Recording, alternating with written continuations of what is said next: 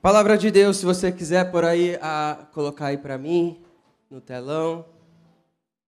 A NVI eu vou ler aqui, tá bom? Jeremias 3:33 diz: "Clama a mim e responder-te-ei e anunciar-te-ei coisas grandes e firmes que não sabes." Mais uma vez clama a mim e responder-te-ei, anunciar-te-ei coisas grandes e firmes que não sabes. Amém. Vamos orar mais uma vez, Pai. Nessa hora nós aquietamos nosso coração, Pai, inclinamos os nossos ouvidos espirituais para ouvir a Sua voz.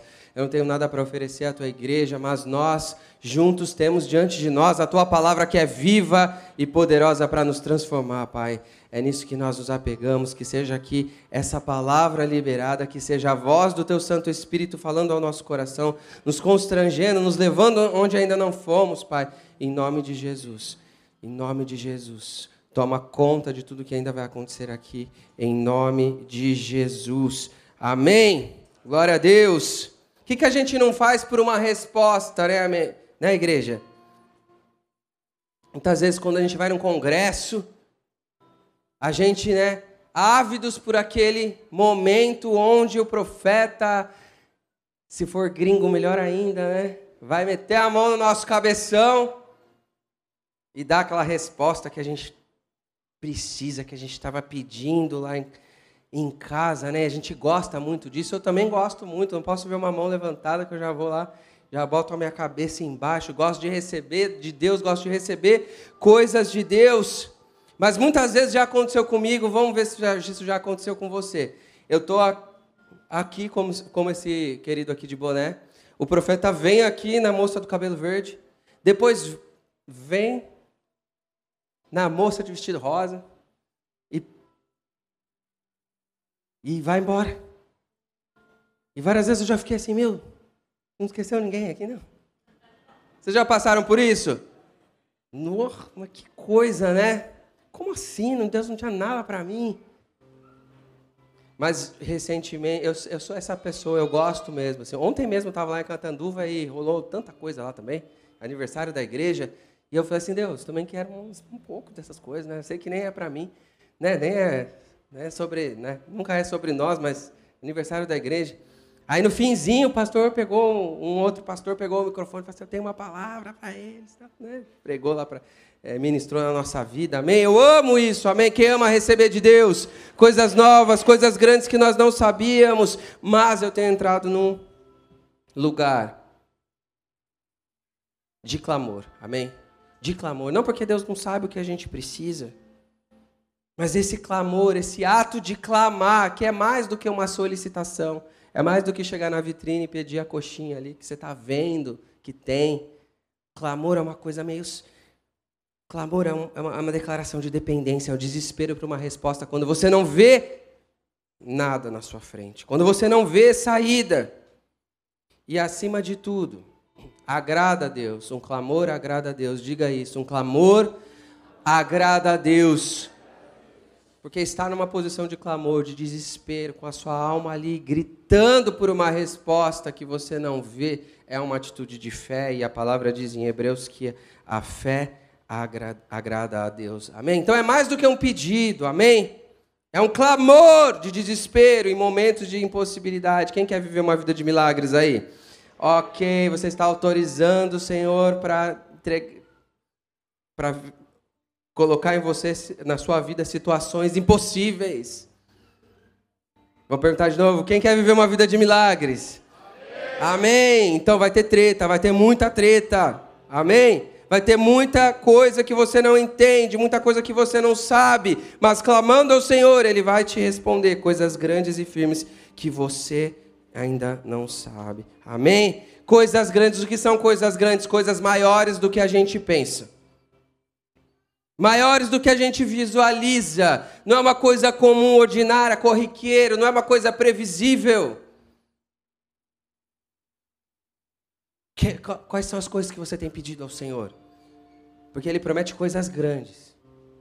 E coisas firmes, não coisas passageiras, provisórias, gambiarras não é nada duvidoso, não é nada incompleto, não é nada insatisfatório. Amém?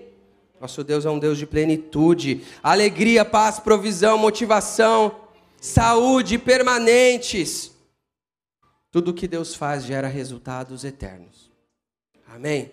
Tudo que Deus faz, tudo que Ele coloca a mão dele para realizar na nossa vida é para que o resultado seja eterno. Então pode ser que as bênçãos aí que você espera, promessas que você ouviu ainda não aconteceram.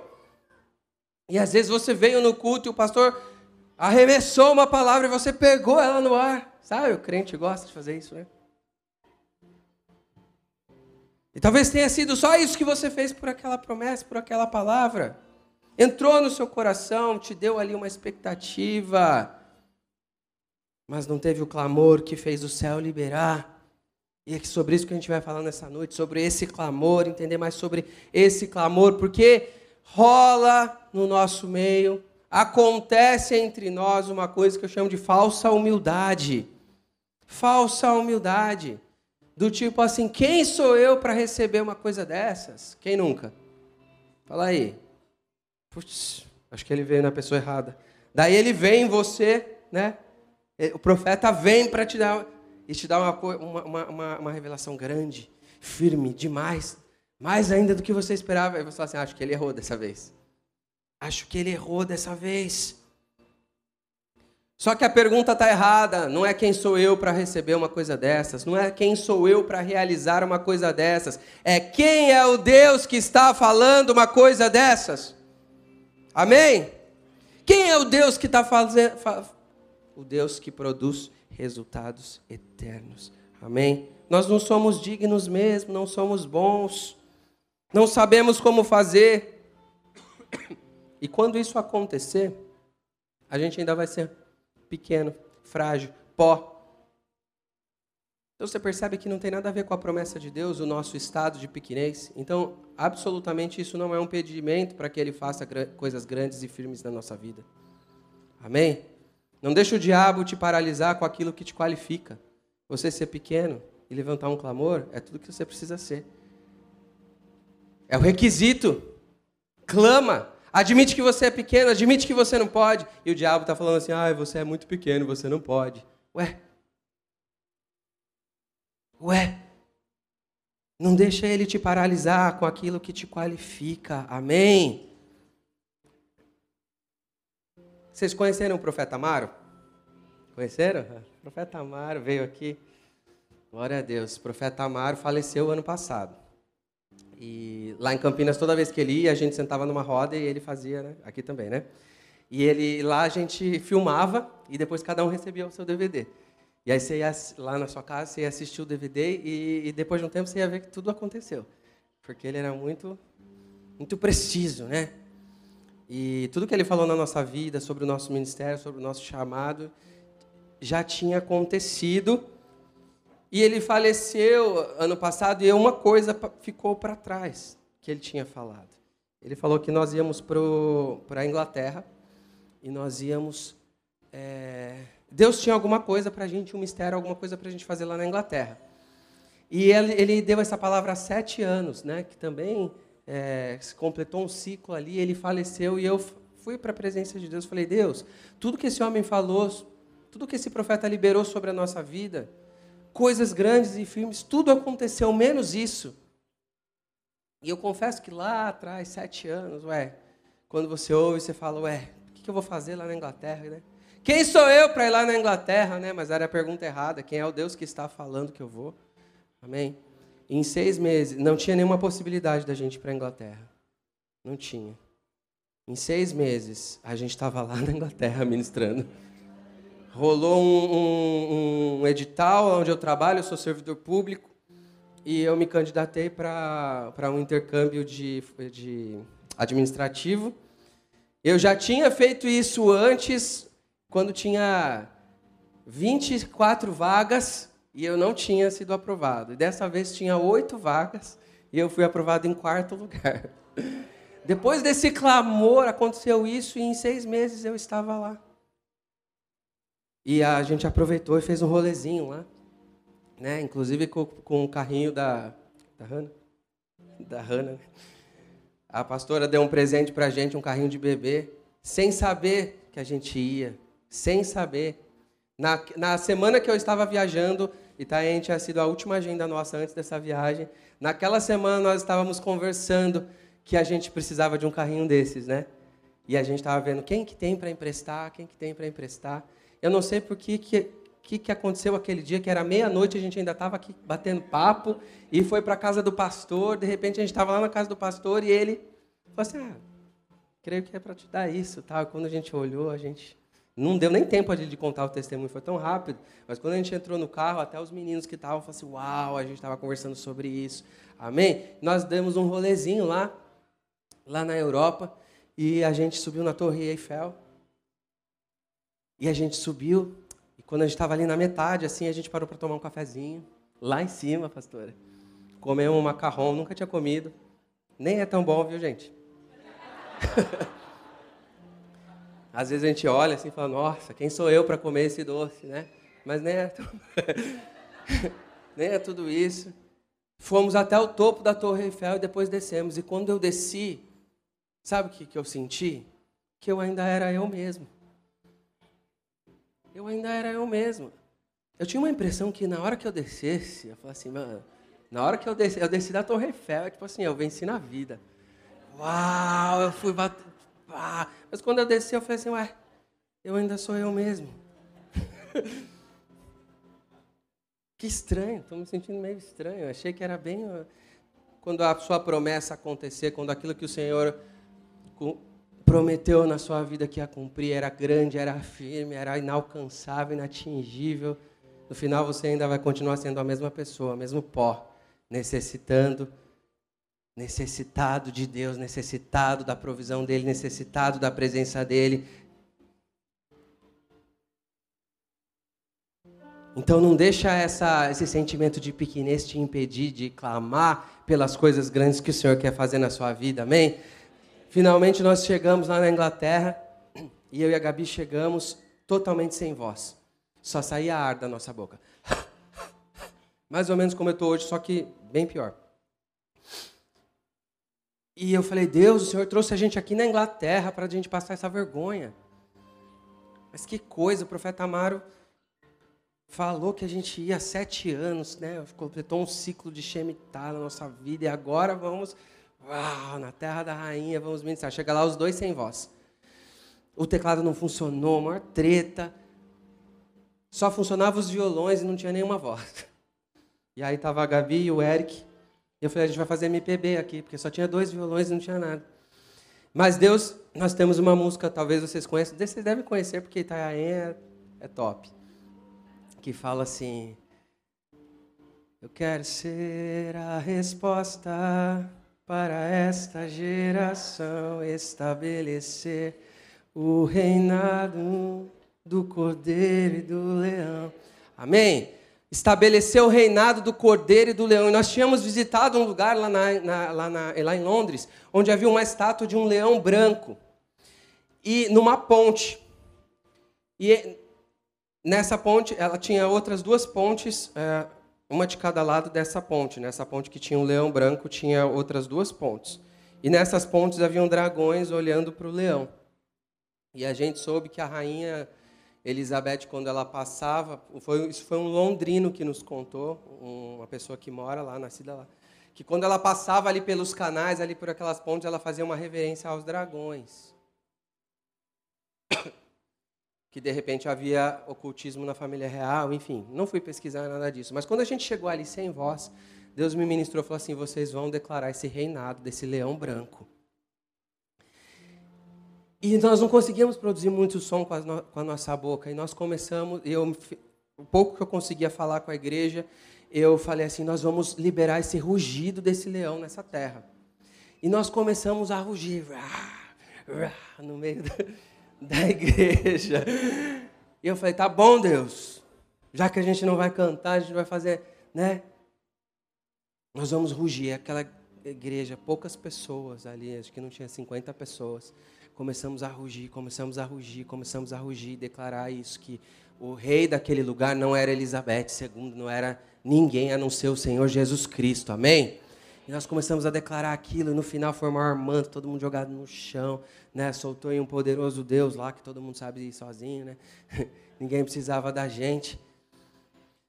E voltamos, e aí em três meses a, a Bebete faleceu. A Betinha faleceu, gente. E aí o pessoal da banda falou: Caraca, vocês mataram a véia. Eu falei: Deus, quem sou eu para ir lá na Inglaterra falar que quem é o rei é Jesus? Mas a pergunta não é quem sou eu, a pergunta é quem é o Deus que está falando, amém? Glória a Deus, você pode aplaudir isso, por isso? Se ele falou coisas grandes e firmes na sua vida, elas vão acontecer independente da sua pequenez, independente de quem você seja. Tudo já estava predestinado, né? Que ela ia falecer, mas né, no ano do Shemitah, 70 anos de governo, tudo estava certo. Mas Deus usa a sua igreja também para decretar coisas no mundo espiritual, amém? E agora eu digo: tem um novo rei na, na Inglaterra. Charles? Não. Jesus Cristo. Porque tem crentes lá decretando isso, que o rei é Jesus. Amém?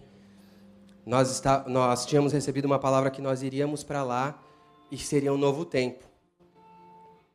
Quando nós chegamos, é, o Big Ben estava em reforma há quatro anos e meio. Quando nós chegamos lá, eles descobriram o Big Ben, acabou a reforma e dava para ver o relógio, a torre. Eu falei, Deus, o Senhor descobriu o Big Ben para a gente. Obrigado. Depois eu falei, não, tudo bem, Deus. Eu sei que tinha que acabar essa reforma, mas tudo fala para o crente. Tudo fala para o crente. Minha pastora tinha falado para mim, vocês vão para lá, vai ser um novo tempo. Eu chego lá, o trem quatro anos e meio descoberto e de repente tiram a lona, a gente tem lá a fotinha lá, é um novo tempo, amém? Porque se Deus falou da sua vida que tem um novo tempo, é um novo tempo, amém?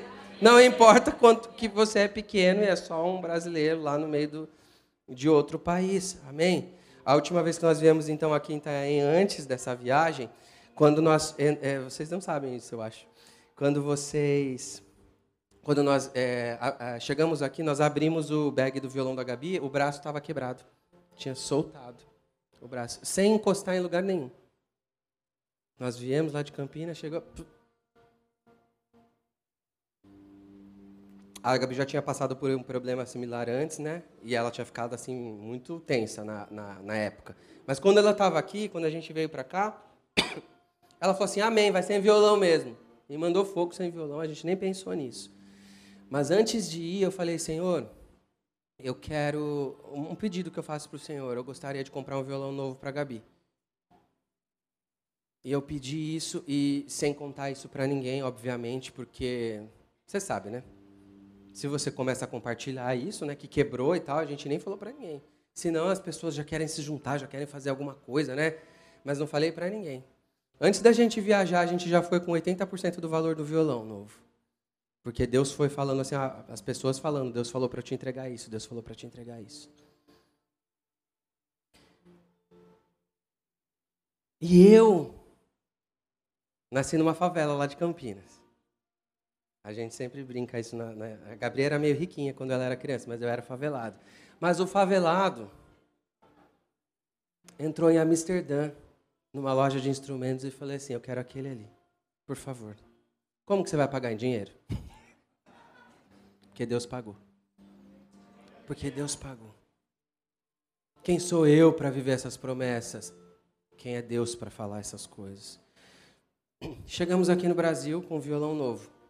E aí nós consertamos o violão quebrado e agora nós tínhamos um violão novo. Então nós tínhamos quantos violões? Dois. Teve um culto lá na cidade, lá em Campinas, e a gente resolveu presentear uma levita que tinha lá da nossa região. Naquele culto ela tinha falado assim: Deus, se o Senhor tem um ministério de louvor para a minha vida, confirma hoje, de alguma forma. E no final daquele culto a gente entregou o violão para ela. Isso era no sábado. Na quarta-feira, eu fui fazer uma reunião com o violão novo, cheirando novo. E eu esqueci o violão na igreja. E aí eu liguei para alguém pegar esse violão e essa pessoa pegou o violão e derrubou o violão no chão e quebrou o violão. Eu me lembro de pegar esse violão no dia seguinte, assim, como se fosse um, um cadáver, assim, sabe? E eu não sou muito apegado a nada, mas eu falei assim, Deus, eu comecei a chorar, falei, Deus, eu não estou acreditando que a gente... Na sábado nós tínhamos dois violões, e agora nós não temos nenhum. E aí, parecia que não tinha conserto e nós mandamos para o conserto e pagamos, conseguimos um luthier que fez o conserto e, e, e, e consertou e tá lindo. É esse violão. Tá lindo, nem parece. Não mudou som, não mudou nada. E eu contei isso para uma pessoa lá do meu trabalho, um crente. Eu falei assim, olha o que aconteceu, mas agora a gente está com esse violão que, que era um violão quebrado. E o nosso, nosso pedido logo foi para Deus: Deus, eu quero um violão novo. Mas aí eu contei isso para ele, que esse violão está quebrado e foi restaurado. Ele falou assim: Esse violão vai ser um testemunho para vocês de como Deus pega coisas quebradas e transforma em coisas boas. De como Deus pega pe coisas pequenas, coisas que não são e transforma em coisas que são. Amém? Amém? E agora eu não quero outro violão, eu quero esse aí que foi consertado mesmo, porque ele reflete quem eu sou uma pessoa também que era quebrada, minha esposa, os meninos da banda. Pastora, eu, eu creio quando eu estava vindo para cá, Deus mostrou você chorando é, por crianças. E eu sei que você tem um trabalho com crianças. E talvez muitas vezes você tenha perguntado para Deus, Deus, como eu ajudo? Tem uns casos que são treta, eu sei. Eu não sei exatamente, né? mas nós também cuidamos de criança lá em Campinas, tem uma ONG, enfim, tem casos que são. Como eu vou ajudar? Com, o que, que eu faço? Né? Uma, uma coisa assim, né? O que, que eu posso fazer? E eu creio que Deus falou isso. Mostra o que eu faço com gente quebrada. Mostra para essas crianças o que eu consigo fazer com gente quebrada. É só isso. Mas Deus, eles estão tão quebrados. Eles estão tão sofridos, eles estão tão quebrados. Deixa.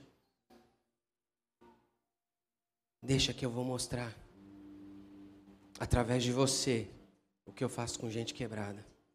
Nós temos uma, um casal lá em Campinas que eles fazem, eles são família acolhedora. E eles estão acolhendo uma, uma garota. Quantos anos ela tem? Três anos. Ela está na casa deles até que ela seja adotada uh, ela presenciou a mãe dela assassinando o pai dela, com ela no colo. A mãe dela matou o pai dela em legítima defesa, com 20 facadas, com ela no colo. Ele, ele agrediu, a agrediu e ela se defendeu com uma faca com a criança no colo. E aí, a, como ela está sendo processada, enfim, né, estão apurando se legítima defesa ou não. A criança ficou sem ninguém e foi para o lar deles, né, foi para a casa deles. O que você faz? Como que você resolve esse problema? Como você resolve a situação de uma criança dessa? Clama a mim, eu vou te responder. E eu vou te anunciar coisas grandes e firmes que você não sabe. As promessas de Deus dizem mais respeito da natureza, dizem mais respeito à natureza dele do que à nossa. Amém? Pastora, você tem promessas na sua vida, pastores, de restauração, de restauração de crianças. Isso diz mais respeito a Deus do que a vocês. É a palavra dele que não vai falhar. É a palavra dele que não falha nunca. Amém? Mas nós precisamos nos colocar numa posição de clamor pelas nossas promessas. Já sabemos que não vai ser na nossa própria força. Já sabemos que é grande demais. Clama sem ver nada. Clama na humildade de reconhecer que você não enxerga essa promessa acontecendo, mas que você enxerga um Deus. Amém? Quando você clama, Ele responde. Então não espera somente. Não espera somente, porque Deus nos dá permissão para clamar. Clama a mim, Ele fala. Clama a mim. E se você parar para pensar, isso é tudo que você pode fazer efetivamente por isso. Esses dias eu fui aconselhar uma pessoa lá na igreja e ela contou toda uma história muito triste e eu dei uma, uma, um aconselhamento super espiritual, super top. Eu falei assim, vamos orar. E ela pareceu tão decepcionada e eu falei assim, querida, você acha que isso é pouco? Orar é pouco? Deus tem a misericórdia da nossa vida quando nós achamos que orar é pouco. Que orar é pouco, não, é bater na porta do céu antes de qualquer coisa, antes da gente ter que agir. Existe uma escada aqui nesse lugar, com anjos descendo e subindo. Descendo, subindo, descendo e subindo. Trazendo respostas, levando pedidos.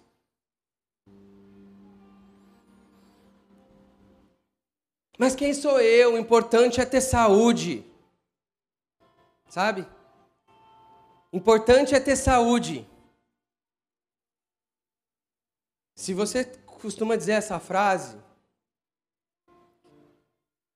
seja liberto disso em nome de Jesus. Deus tem muito mais para a gente do que só saúde. Amém? Saúde é muito importante sim. Mas não é tudo que Deus conquistou para a gente na cruz, tem muito mais.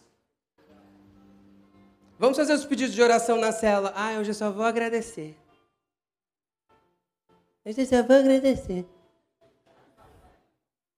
Vontade de dar um tapa. Falsa humildade. Tá ruim, mas tá bom. Olha tudo que eu já tive. Tem pessoas que nem tiveram isso. E daí? É a natureza de Deus que está em jogo aqui, é a fidelidade dele. A fidelidade dele é a palavra que ele liberou. Amém? 1 Samuel 1,8 diz assim: Eucana, seu marido, lhe perguntava: Ana, por que você está chorando? Por que você não come? Por que está triste? Será que eu não sou melhor para você do que dez filhos? Isso é a voz do Satanás na sua mente. Olha tudo que você já tem. Ah, é verdade.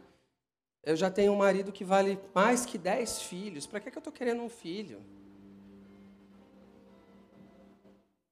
Uma resistência do inferno para impedir você de levantar sua voz e clamar pelas suas promessas. E clamar pelas promessas. É, isso também é uma falsa gratidão. Clamar pelas promessas que ainda não aconteceram não é ingratidão, não. É honrar o sangue de Jesus. É honrar o sangue de Jesus, é honrar tudo que ele conquistou.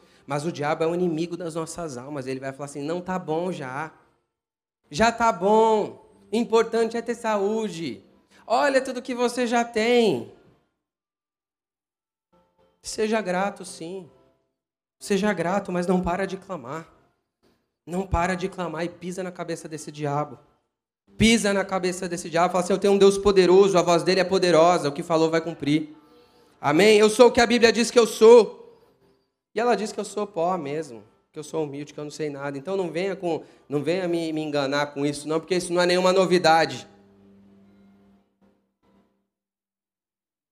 O, como falo, o golpe está aí, né?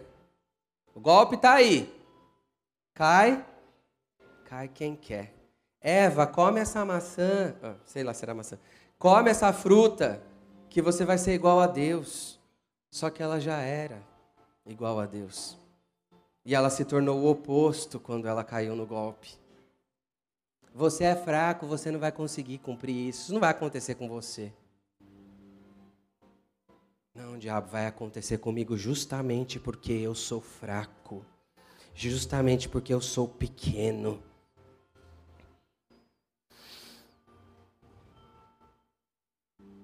Romanos 8,36, por amor de ti enfrentamos a morte todos os dias, somos considerados como ovelhas destinadas ao matadouro, mas em todas essas coisas somos mais do que vencedores, diga mais do que vencedores, mais do que vencedores, aleluia, por meio daquele que nos amou. Sabe o que é ser mais que vencedor? Você torce para qual time, pastor? O que tem três mundiais? São Paulo. Né? Ninguém tem. Então vamos lá. São Paulo fez um, o time, o adversário fez zero. Corinthians, de preferência. Não, não vou falar isso porque senão não vão nem querer, não vão nem se quebrantar mais.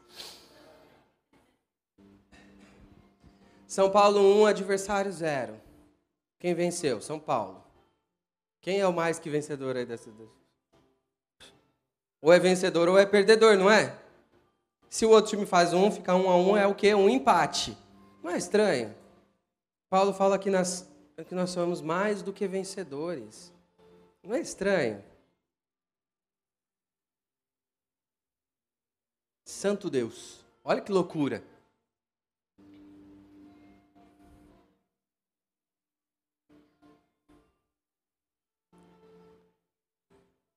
Se você está passando por uma prova hoje, para conhecer Deus melhor do que você conhecia antes, e Ele te deu uma vitória, sabe o que é? Para toda vez que você olhar para essa situação, quando ela vier, em um momento oportuno na sua vida, você já venceu aquilo e aí não tem nem mais jogo. Não tem nem mais jogo, você já é mais do que vencedor. Não tem nem mais. Ok? Por que vocês são tímidos? Por que vocês não acalmaram a tempestade? Agora eu sou mais que vencedor. A próxima tempestade que vem na minha vida, ela não me atinge mais, ela não me afeta mais do jeito que afetava antes. Amém? É isso que é ser mais que vencedor, é esse lugar que o Senhor quer nos levar, a lugar de ser mais do que vencedor. Então, quando o seu projeto, quando o seu sonho tiver ali uma impossibilidade, vamos dizer financeira, e o Senhor providenciar como providenciou aqui, a próxima vez que o profeta vier falando que vai acontecer isso e vai acontecer aquilo, que depende de dinheiro, Mano, eu tô facinho, eu, não tô, eu tô acreditando em tudo, pastor. Eu tô facinho, porque eu já vi uma vez, eu sou mais do que vencedor.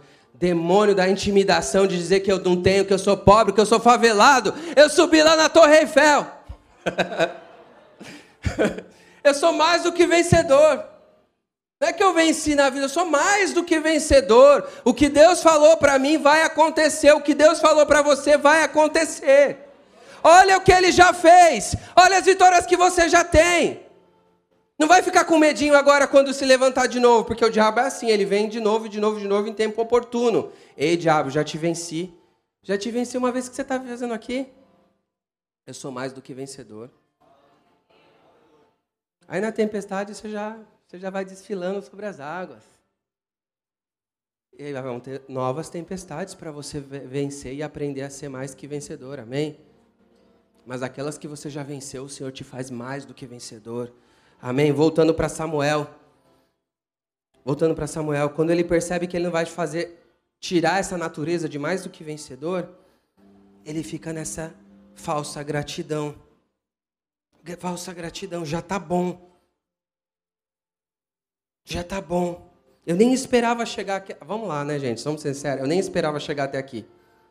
Quem se identifica com essa frase? Vamos lá. Eu nem esperava chegar até aqui. Você esperava, pastora, que a sua vida ia ser assim hoje? Quem já recebeu mais do que esperava? Meu Deus, na hora que eu cheguei, eu não chegava nada disso. Beleza. Mas isso não vai nos parar. Aquele que começou a boa obra em nós vai completar até o dia de Cristo. Amém? Filipenses 1,6. Você já tem sua família bendita? Está todo mundo convertido? Seus celeiros já estão cheios, transbordando como a palavra nos promete. A sua alegria é completa. A sua paz é completa, como diz lá em Isaías. Você está cercado aí de cantos de livramento, livramento de todas as partes. Você recebe até enquanto dorme, porque a palavra fala que aos seus amados o Senhor dá até enquanto dormem.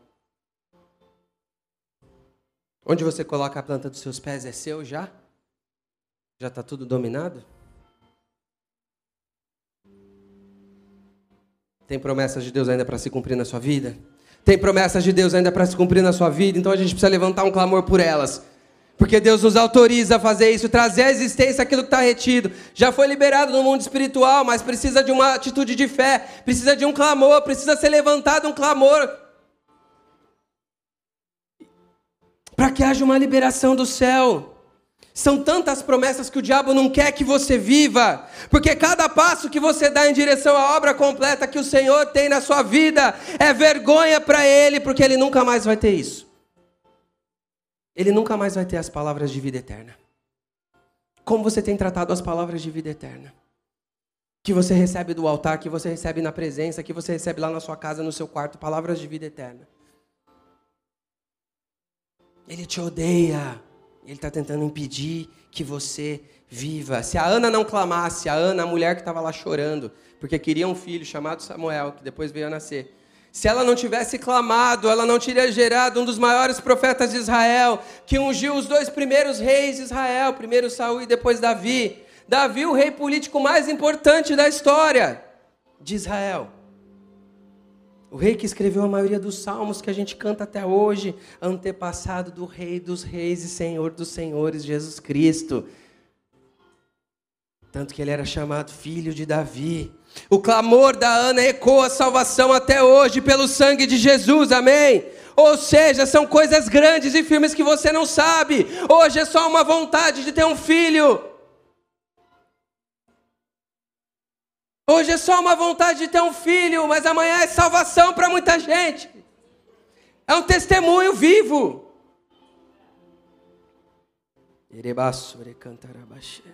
Então, se a luta está grande na sua vida, se a treta está comendo solta, me identifico. É porque tem coisa grande e tem coisa firme vindo por aí na sua vida. Coisas grandes e coisas firmes. Ela nunca imaginava que a salvação do mundo estava ali naquele clamor. Deus usando o clamor dela para espalhar salvação pelo mundo inteiro. Ela nunca pensou.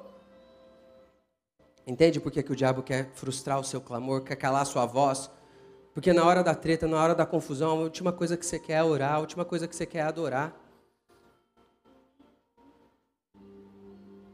Mas isso são crentes circunstanciais. O justo vive pela fé. Olha o que ele está falando: esqueçam que se foi, não vivam pelo passado. Vejam, estou fazendo coisa nova, está surgindo, vocês não percebem. Isaías 43. Deus está falando assim: eu quero que você esqueça todas as coisas do passado, não só as coisas boas, não só, não só as coisas ruins, porque a coisa ruim é fácil de esquecer. Esqueçam o que passou, esqueçam as coisas boas, porque eu sou o Deus do inédito. Eu quero fazer coisas novas. Ai, mas é, em 1998, quando eu fui no culto, o profeta me falou: pelo amor de Deus, pelo amor de Deus. Aqui eles falam assim, pastor, a igreja, quando a igreja era pequena, que era bom. Né? A gente ouve isso às vezes. Tinha cinco pessoas, ai, naquele tempo que era bom. A igreja avançando, metendo a porta no, saqueando o inferno, tirando gente da goela de Satanás, e a pessoa falando assim: ai, quando a igreja tinha cinco pessoas, que era bom. Hoje eu só vou agradecer. Amém, igreja? Pelo amor de Deus, esquece até as coisas boas. Pastora Fernanda, esquece até as coisas boas. Deus está fazendo coisas novas. Deus está fazendo coisas novas. 1 Samuel 1,10: E com a alma amargurada chorou muito e orou ao Senhor chora aos pés do Senhor, clama. Depois se levanta do chão e glorifica pelo que Deus fez. Sofre, espera, clama. Mas hoje o que tem aparência de derrota na sua vida, amanhã está envergonhando o diabo. Quando você clama, você faz vergonha, você faz raiva no diabo. O inimigo da sua alma. Ou ele que está vencendo com a vozinha da falsa humildade, da falsa gratidão. Minha graça é suficiente para você, pois o meu poder se aperfeiçoa na sua fraqueza.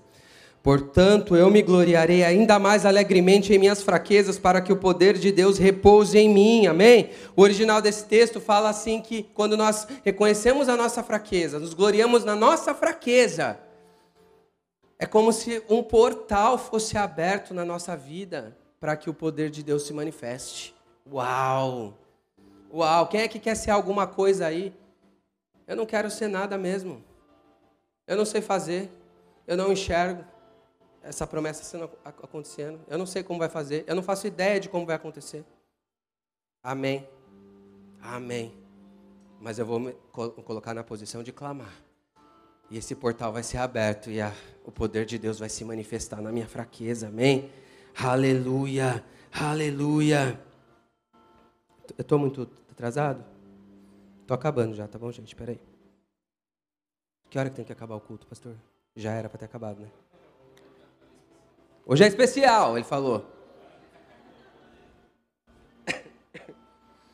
Oh, meu Deus.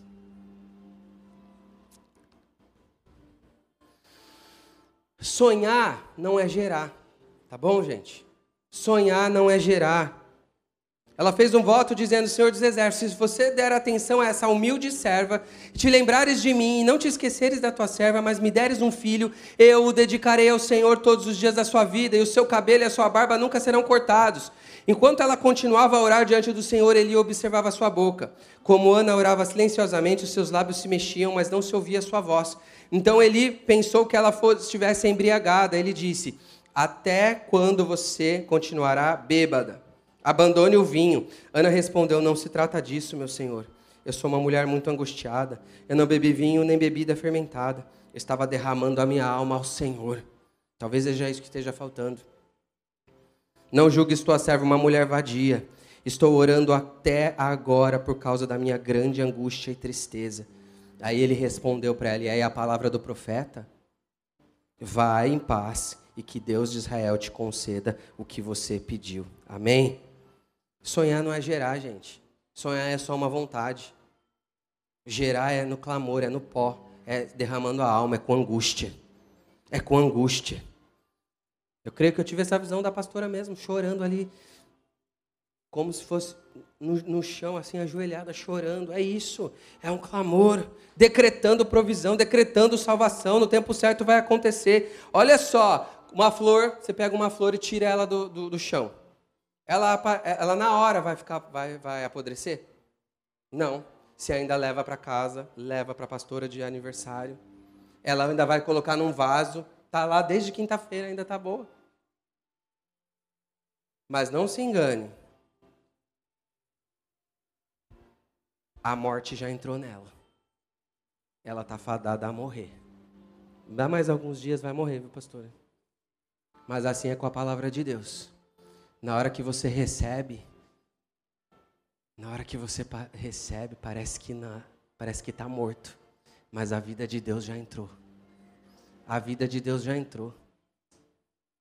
Talvez você não consiga ver agora, assim como aquela flor parece bonita.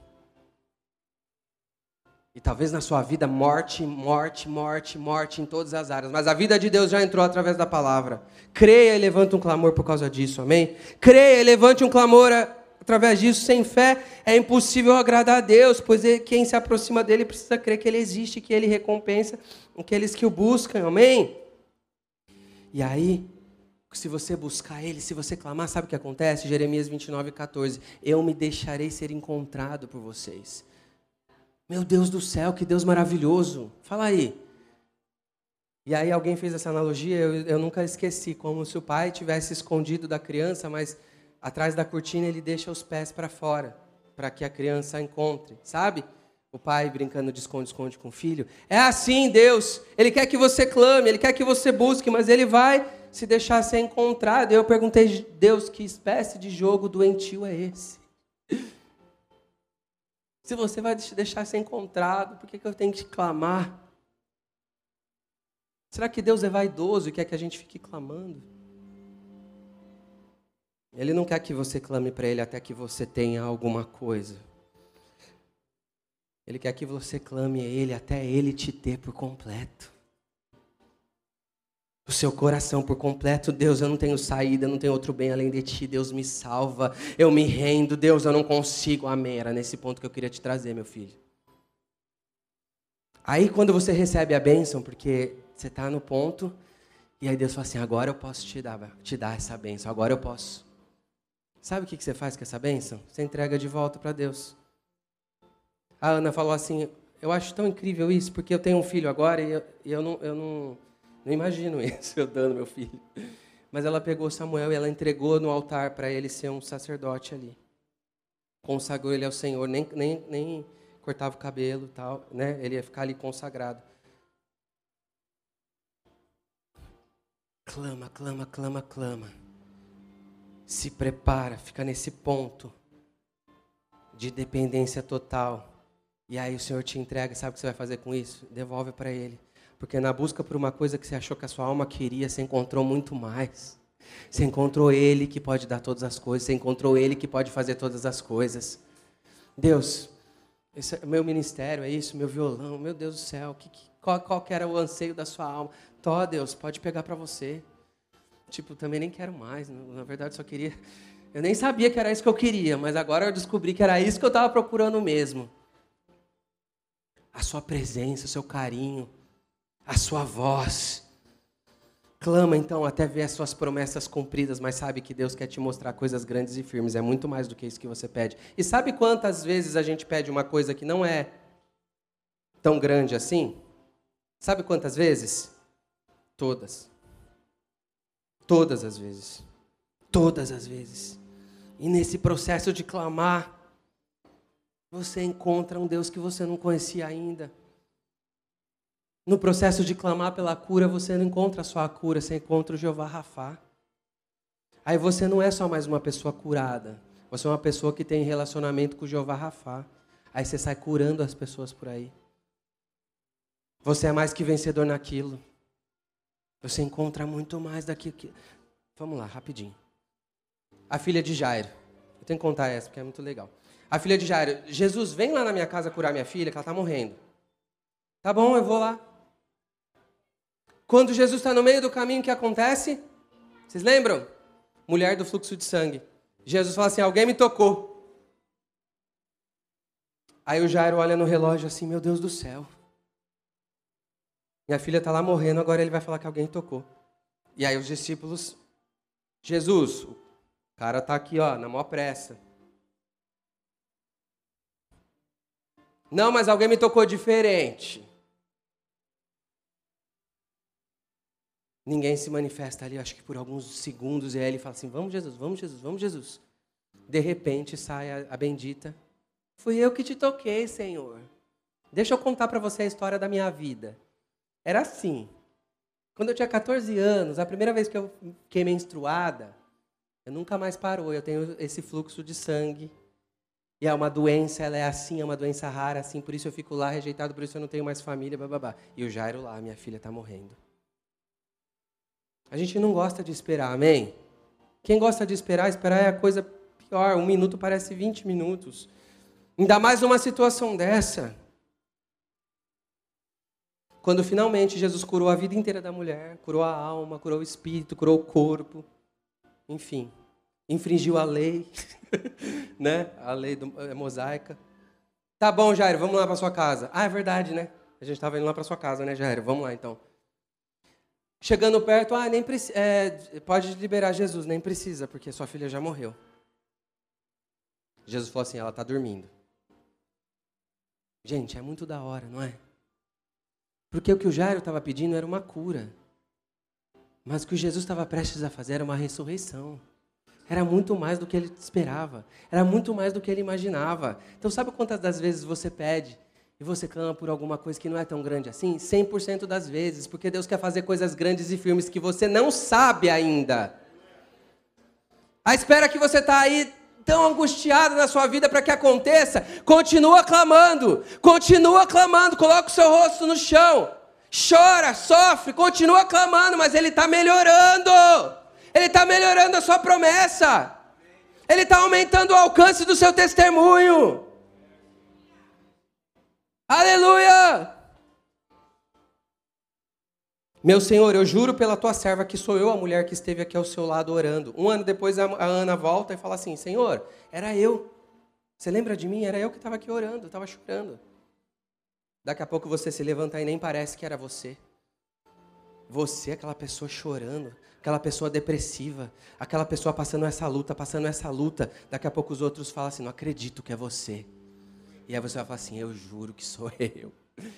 Eu juro por tua vida que sou eu a mulher que esteve aqui ao seu lado. Crente passa por depressão, viu, gente? Tem coisas que nos atingem de forma diferente, eu sei. Daqui a pouco não vai parecer mais assim. Daqui a pouco você se levanta daí para envergonhar o diabo. Aleluia. Aleluia. Você tem chorado, sonhado com coisas que você imagina que estão distantes de você. Tem essa tristeza que o diabo coloca, que gera a morte, mas tem a tristeza de Deus que gera a vida, como diz a palavra. E você tem a chance de chorar nos pés daquele que pode fazer, que pode fazer. Derrama suas lágrimas, derrama o seu clamor. Quando Jeremias escreveu isso, ele estava preso, gente. Ele estava na cadeia, no pátio da prisão. E Deus fala: clama a mim, eu vou te responder. Israel, clama a mim, eu vou te responder. Eu vou terminar falando isso aqui agora. E a gente vai levantar por alguns minutos esse clamor, amém? Essa insistência do nosso coração, da nossa alma. Cego Bartimeu, cego Bartimeu, gritou no meio da multidão: Jesus, filho de Davi, tem misericórdia de mim. Jesus, filho de Davi, tem misericórdia de mim. Um clamor de uma pessoa que não enxergava, falou assim: tudo que eu preciso é enxergar. Os discípulos falaram assim: cala a boca, Bartimeu. Está escrito lá na Bíblia. Cala a boca, Bartimeu. Para de irritar a gente. Para de irritar a gente. E ele mais alto ainda gritava. Tem shopping aqui? Não, não, não tem? Mas tudo bem. Não quis ofender ninguém. Graças a Deus, né? Shopping é muito ruim. Você já foi no shopping? já, também não quis fazer essa pergunta. Mas sabe quando você vai ao shopping e você vai na praça de alimentação, você ouve todas as vozes falando ao mesmo tempo? Você não entende nada, mas você sabe que está todo mundo falando? Aquele parece uma nuvem. E você, para conversar com a pessoa que está do seu lado, você tem que é, forçar a sua voz. E quando você sai do shopping, você está até com um pouco de dor de garganta. Imagina a multidão passando e o Bartimeu gritando. Ele não falou assim, Jesus, filho de Davi. Não. Para ele ser ouvido no meio daquela multidão, ele teve que gritar muito. E ainda depois dos discípulos terem falado para ele calar a boca, ele teve que gritar muito. Tem misericórdia de mim. Tem misericórdia de mim. É assim essa multidão, é Satanás querendo roubar esse clamor da nossa boca. Trocar por murmuração. A murmuração, parênteses, murmuração é você falando para Deus que você faria melhor que Ele. Se fosse eu, fazia desse jeito aí na minha vida. Se eu fosse Deus, eu resolvia desse jeito, desse jeito, desse jeito. Deus fala para a gente clamar, não para a gente murmurar. E tem coisas grandes e firmes para quem não se cala. Tem coisas grandes e firmes para quem não se cala. Jesus cura aquele cego e ele deixa para trás a capa dele. E a capa naquele tempo, prometo que eu vou terminar com isso. A capa naquele tempo era uma autorização do governo romano para que as, a, os mendigos, os cegos, os deficientes ficassem na beira das estradas pedindo dinheiro. Ele foi lá, se cadastrou, eu sou cego mesmo, então tá bom, você, você pode usar uma capa e ficar aqui na beira do caminho pedindo esmolas. E ele vivia disso. Amém? É assim que o diabo quer ver você. Pedindo esmola espiritual, vivendo de migalhas. Bartimeu é filho do Timeu. O Timeu tinha sido o pai dele, então Bartimeu significa isso. O Timeu tinha sido um revolucionário que tinha se levantado, insurgido contra o exército romano. Sabe o que eles fizeram com esse cara? Mataram. O pai do Timeu foi morto, porque ele tentou fazer uma revolução do povo judeu contra os romanos. Sabe o que o povo de Roma faz? Pega o filho do Timeu, o Bartimeu, fura os olhos dele e coloca eles para pedir esmola no beira da estrada. Para que ele nunca mais seja igual ao pai dele. Pegou? Além de ser um exemplo para todo mundo que passava. Certo? Vocês estão aqui? Todo mundo que vai ver o Bartimeu ali com os olhos furados, pensa assim: eu, nunca, eu não vou fazer nada, não vou tentar nada contra Roma, a gente não tem poder, a gente não consegue. Mas ele começou a clamar. Entenda isso espiritualmente, amém? Quando você levanta um clamor, sabe o que está acontecendo? Você está se transformando no, igual ao seu pai. Eles tiraram os olhos de Bartimeu para que ele não fosse mais igual ao pai dele. Mas Deus está falando: clama a mim, eu vou te responder. Eu vou te anunciar coisas grandes e firmes para que você seja igual a mim. Sabe o que é ser igual a Jesus? É não ter medo de nada. É não se preocupar com mais nada. É olhar a tempestade, ah, me deixa dormir, vocês mesmos podem podem é, acalmar a tempestade? O que, que, você tem sentido aí nesses dias? Quais são as suas angústias? Você acha que Jesus sente isso? Vocês acham? Jesus sente isso? Uh -uh. Jesus não sente isso. Ele venceu o diabo na cruz, ele venceu a morte, ele venceu todas as mortes. Talvez os seus olhos estejam furados. E aí você pode ficar aí na beira da estrada com a sua capa, com a sua autorização. Sabe o que é essa autorização? É tipo assim, é, o meu problema é real. O meu problema é real, tá vendo aqui? Eu tenho uma autorização. Meus relacionamentos nunca vão dar certo, sabe por quê? Porque eu fui abusado na infância. Talvez essa seja a sua capa. Aqui minha autorização para ser uma pessoa fracassada na área é, é, sentimental. Ah, eu grito mesmo porque a minha família é tudo de italiano. Quem tem família italiana aqui? Metade do Brasil é italiano. Ok? E a gente grita e fala que a gente tem um pavio curto, porque olha aqui, eu sou italiano. Olha a minha autorização para ser grosseiro. Olha a minha a, a, a autorização para não ter domínio próprio, para ser um fracasso. Tem um monte de capa e o diabo quer que você fique aí na beira da estrada pedindo esmola com a sua capa. E é legítimo, é verdade, você é de família italiana. É verdade, você foi abusado quando você era na, na sua infância. Por isso que talvez você tenha dificuldade de se relacionar com o pai, de se relacionar, de se relacionar com o marido. É verdade. Você está com seus olhos furados, é verdade. Coitadinho de você. Levanta um clamor. Levanta um clamor para se parecer com seu pai para se parecer com o seu pai. O Senhor está restaurando na minha vida. E isso que eu gostaria de compartilhar com vocês. Esse, esse, esse, esse clamor. Essa posição de se colocar, falar, não sou nada. Mas eu vou acreditar nas coisas que Deus falou para mim, que estão na palavra. Eu sou o que a Bíblia diz que eu sou. E aí eu começo a levantar um clamor. Eu começo a clamar, eu começo a clamar, eu começo a clamar, eu começo a clamar, eu começo a clamar. E daqui a pouco eu estou parecendo com Jesus. Daqui a pouco eu estou parecendo com Jesus. Eu estou acreditando em tudo. Eu tô. Uau! Mas o diabo não quer. Sabe por que, que o diabo não quer que você pareça com Jesus? Ele já tentou isso e não conseguiu. Aí vai você, como você chama? De óculos. Aí vai o Kaique querer ser igual a Jesus. Eu, que sou o Lúcifer, não consegui. Aí vai o Kaique vai querer ser. O João, a Maria, o José. Ele te odeia por causa disso. Ele te odeia por causa disso e vai querer calar sua boca. Pode vir o pessoal do louvor. Se parecer com o Pai exige esse clamor, amém? E aí você para de ser esse crente que vem na igreja para buscar bênçãos. Primeiro que essas coisas, essas promessas acontecendo na sua vida, te fazem ter um encontro diferente com Deus. Depois elas começam a transformar a sua natureza. Aí você não é mais um crente que vem aqui para fazer pedidos para Deus. Mas é um crente que vem para cá para se parecer com Deus. E você entende que parecer com Jesus é tudo que você precisa. É tudo que eu preciso é parecer com Jesus. Para eu olhar aqui para essas palavras que são uma loucura. Tem promessas aqui para todos os dias do ano. A palavra de Deus é loucura. Eu olhar e falar assim: vai acontecer comigo. Vai acontecer comigo. Quem diria? Vai acontecer comigo. Quem diria? Eu nasci lá na favela. Meu pai se suicidou quando eu tinha cinco anos. Cinco anos, isso é verdade. É a minha história. Meu pai se suicidou com cinco anos. A minha família vai ser bendita do Senhor? Vai. Vai. Vai, eu olho para minha esposa, eu olho para o meu filho e falo assim: Uau! Meu Deus do céu, como assim? Tinha tudo para dar errado. Tinha tudo para dar errado. Minha família, todo mundo pobre. E eu subi na Torre Eiffel.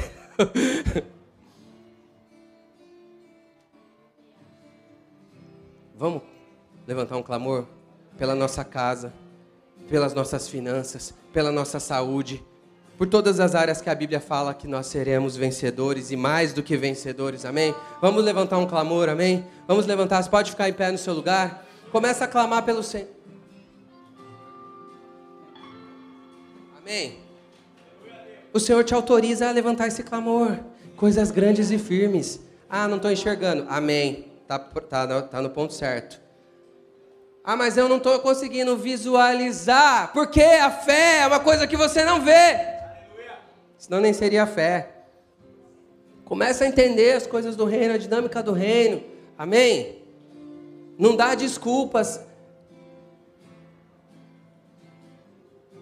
Não, é, não, arranja motivos, porque esses motivos são o que te qualificam. Ah, dá para entender? Esses motivos são o que te qualificam.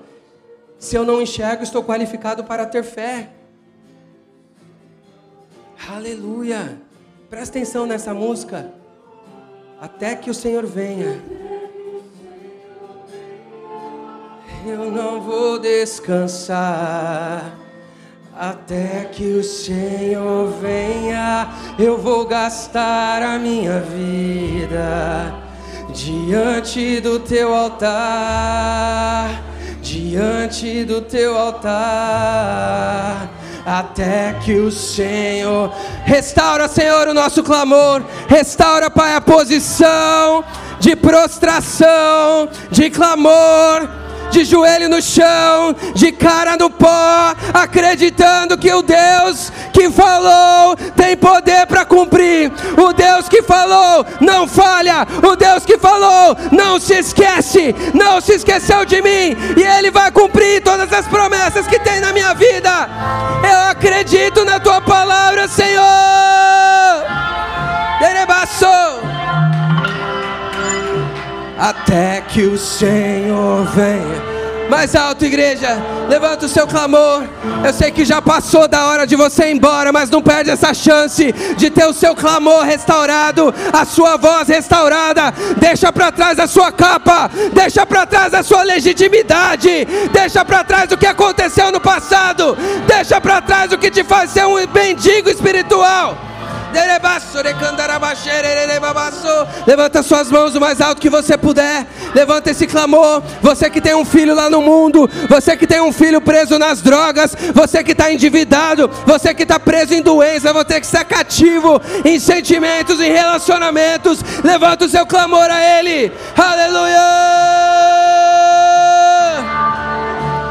Diante do teu altar.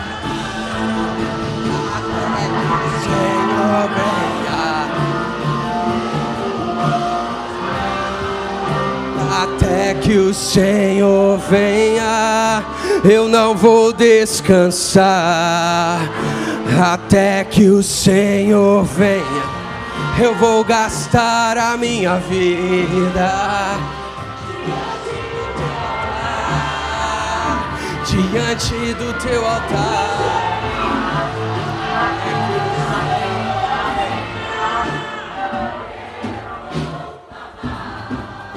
Até que o Senhor venha. Até que o Senhor venha, eu vou gastar a minha vida diante do teu altar, diante do teu altar.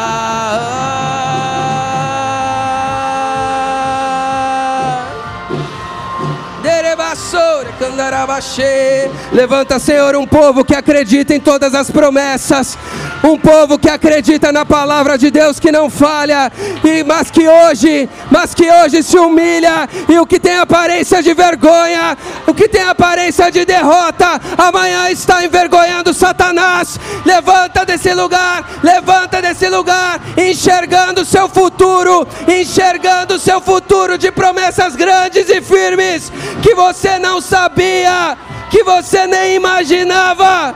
Aleluia, aleluia. Deixamos a nossa capa, Jesus. Deixamos a nossa capa. Levantamos um clamor. Jesus Cristo, filho de Davi. Tem misericórdia de mim. Tem misericórdia de mim. Aleluia. E faz tudo novo. Mostra, Pai, o que o Senhor pode fazer com pessoas quebradas com pessoas quebradas. Faz a eternidade se alinhar com nato. A nossa pequenez nos qualifica, amém, igreja. Aleluia. Vem mais uma vez e faz tudo novo. Vem mais uma vez e age.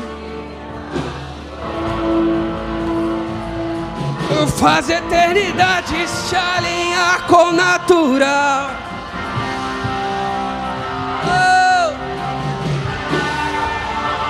Somos pó, clamamos, avivar. Eu vou clamar. Eu não vou descansar até que o Senhor venha. Eu vou gastar a minha vida diante do teu altar. Eis-nos aqui, Senhor. Eis-nos aqui, Senhor. Senhor, venha. Eu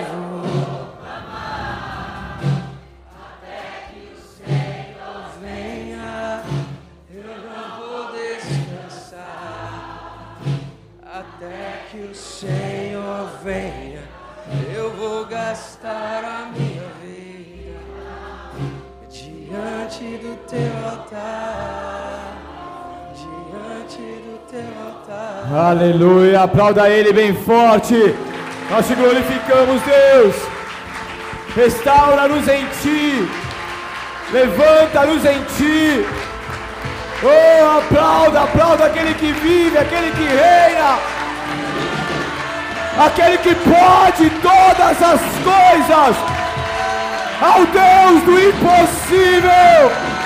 Ao Deus que cura, que liberta, que restaura, que levanta.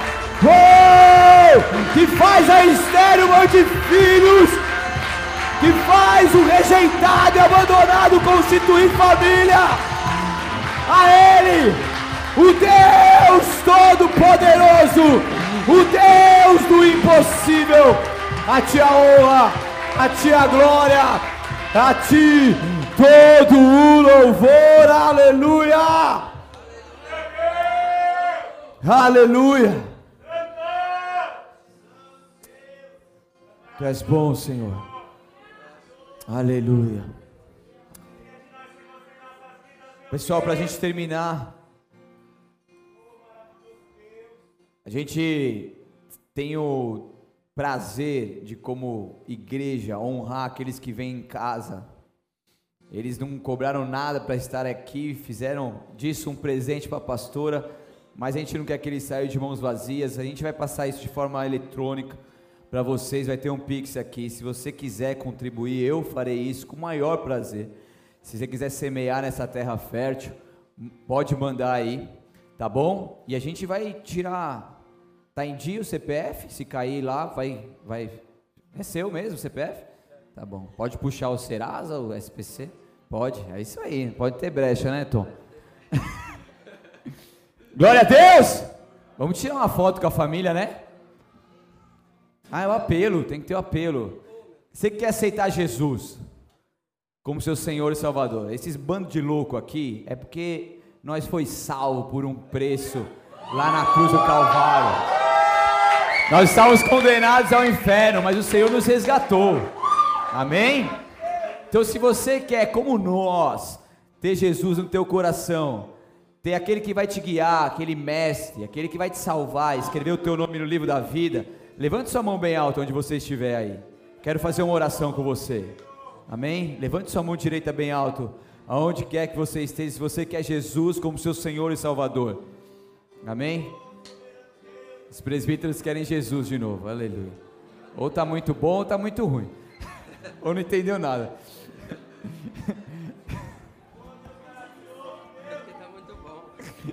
É que ele segue o pai. O pai levanta a mão, ele levanta também, entendeu? Não é isso?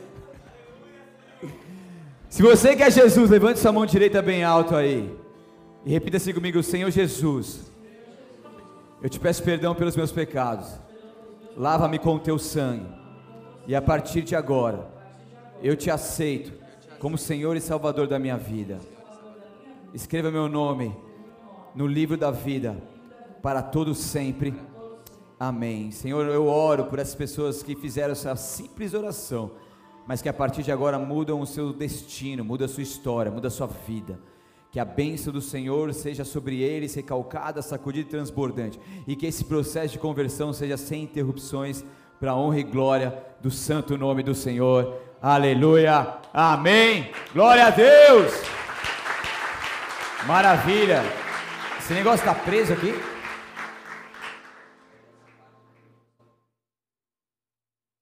Vamos lá, acende as luzes aí. Podemos tirar uma foto com a família, sim ou não? Ou fizeram uma decoração lá no fundo também, depois, ó. Como que vai fazer? Tem que tirar uma foto lá depois, né, pastor? Depois você vai lá tirar uma foto com a galera. Certo? Quer tirar foto com a mamãe, não quer? Ó que bonito vai ficar. Quem que vai ser da comunicação? Vem cá, por favor. Tem que, tem que pegar todo mundo aí, aí, fechou?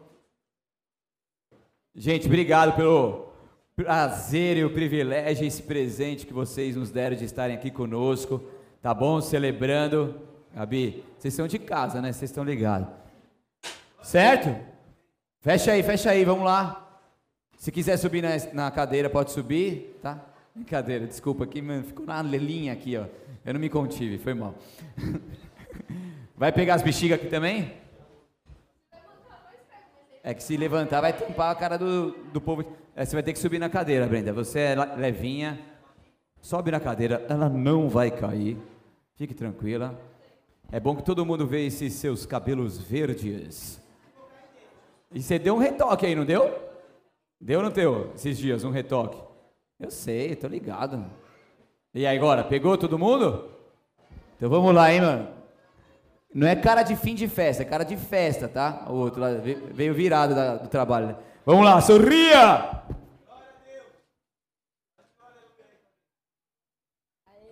Aê! Maravilha, então. Hoje vai ser. Glória a Deus. Desculpa aí pelo horário. Hoje é um, um culto atípico, amém? Hoje é dia de festa, tudo bem? Glória a Deus. Então repita assim comigo: se Deus é por nós, quem será contra nós? O Senhor é o meu pastor e nada me faltará. Oremos todos.